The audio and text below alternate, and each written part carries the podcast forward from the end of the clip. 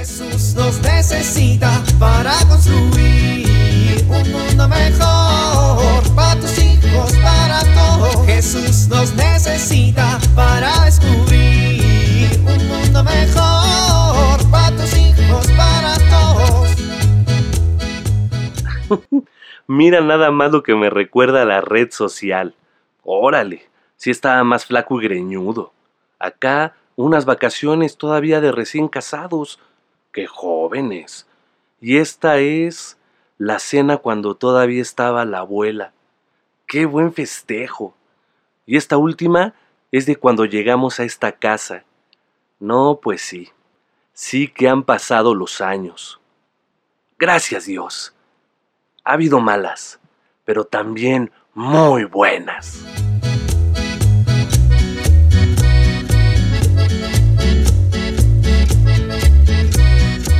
Danielito, ¿a dónde vas? A jugar afuera. ¿Y a quién le pediste permiso? Pues a ti, mamá. Ah, sí. ¿Cuándo? ¿Te acuerdas que te pregunté, mamá, ¿verdad que no se puede salir a jugar si no he hecho mi tarea? Sí. Pues ya la acabé. Ah, mira, qué inteligente. Si así fueras para las matemáticas, tendrías puro 10. Pues si la maestra Constanza no fuera una bruja malvada, también tendría 10. ¿Qué dijiste? Nada, mami. Nada. Que no me entere que le andas faltando el respeto a tus maestros, ¿eh? No, ma. Daniel, ¿a dónde vas? Afuera. ¿Ya te di permiso? Pues no, pero tampoco me dijiste que no podía salir. Esto es como las vueltas de la esquina, ma. Si no están prohibidas, están permitidas. Ay, andas bien simpático, ¿eh? ¿De qué tienes examen mañana? De geografía. ¿De geografía? ¿O esa? ¿Estudiaste media hora y ya estás listo para tu examen de geografía? Pues, para que veas. A ver, te voy a preguntar cinco capitales y si me las contestas, te puedes ir. Sale, sale. Capital de Brasil. Brasilia. Capital de Perú. Oye, mami, la capital de México es Ciudad de México, ¿verdad? Sí, pero te pregunté la de Perú. Es que es bien chistoso porque una de las unas se llaman como la del país, pero otras no. Por ejemplo, la de Argentina es Buenos Aires y la de Honduras es Tegucigalpan. Ya llevo tres. Sí, pero te pregunté la capital de Perú. Sí, sí, espérate, espérate. La del Salvador se llama Salvador, así como la de México es Ciudad de México y así. Capital de Perú. Oye, ma, ¿por qué no le pusieron Jesús al país en lugar del Salvador? Ay, mijo, ¿qué cosas dices? Porque Jesús es el Salvador, ¿no? Eso nos dijo el padre el otro día en el catecismo. Los niños deben de reconocer a Jesús como nuestro Salvador. Óyeme, Daniel, no imites al padre. Pero así dijo. ¿Tú reconoces a Jesús como tu Salvador? Yo sí. A ver, Noma, realmente, realmente, ¿reconoces a Jesús como tu Salvador? No me digas nada más por inercia. Piensa bien la pregunta. Es una pregunta bien profunda. ¿Tú reconoces a Jesús como tu Salvador? Pues sí, aunque tienes razón, no es algo en lo que piense todos los días y debería.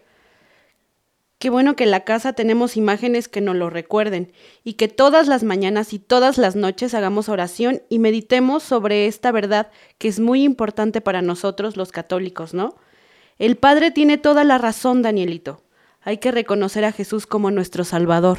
Y manifestarlo en la familia, ¿no, mami?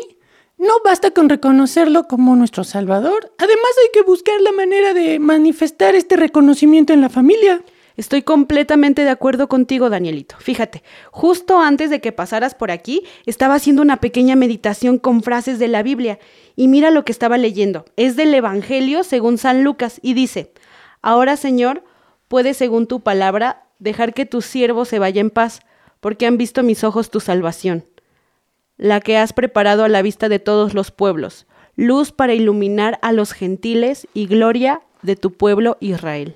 Ay, qué bonito, mami. Sí, qué hermoso poder mirar con fe la imagen de Jesús y reconocer que es nuestro Salvador. ¿A dónde vas, Daniel? Afuera. Me dijiste que si te decía cinco capitales, ya está Brasil, México, Argentina, Honduras, El Salvador. Capital de Perú. Ay, contigo no se puede. Ahorita vengo. Voy a estudiar.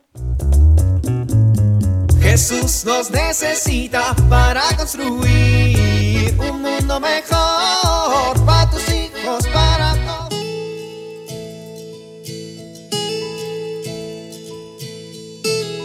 Ven a lavar los dientes. Ya apaga la televisión. Es la hora de irse a dormir. Pero ¿qué pasa? Todas las noches vivimos esto.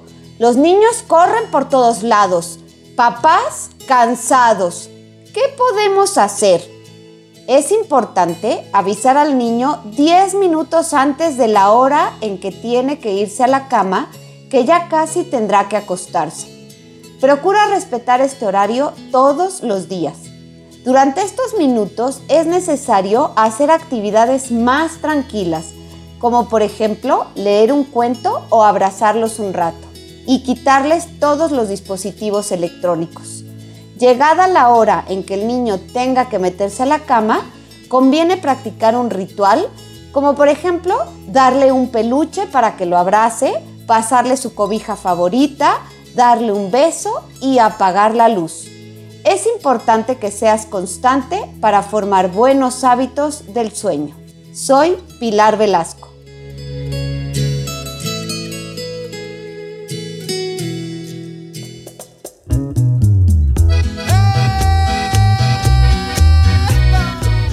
Oramos. Gracias Padre Dios por enviarnos a tu Hijo Jesús para salvarnos.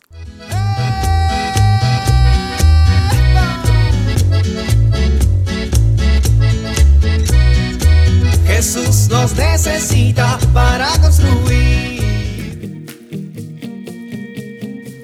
Vivir en familia. En familia, hagamos una oración a Jesús para que nos permita descubrirlo en las distintas situaciones de la vida y no alejarnos de su amor. Esta semana, de manera especial, oremos también por los ancianos, para que tengan una vida digna y plena, así como Simeón y Ana.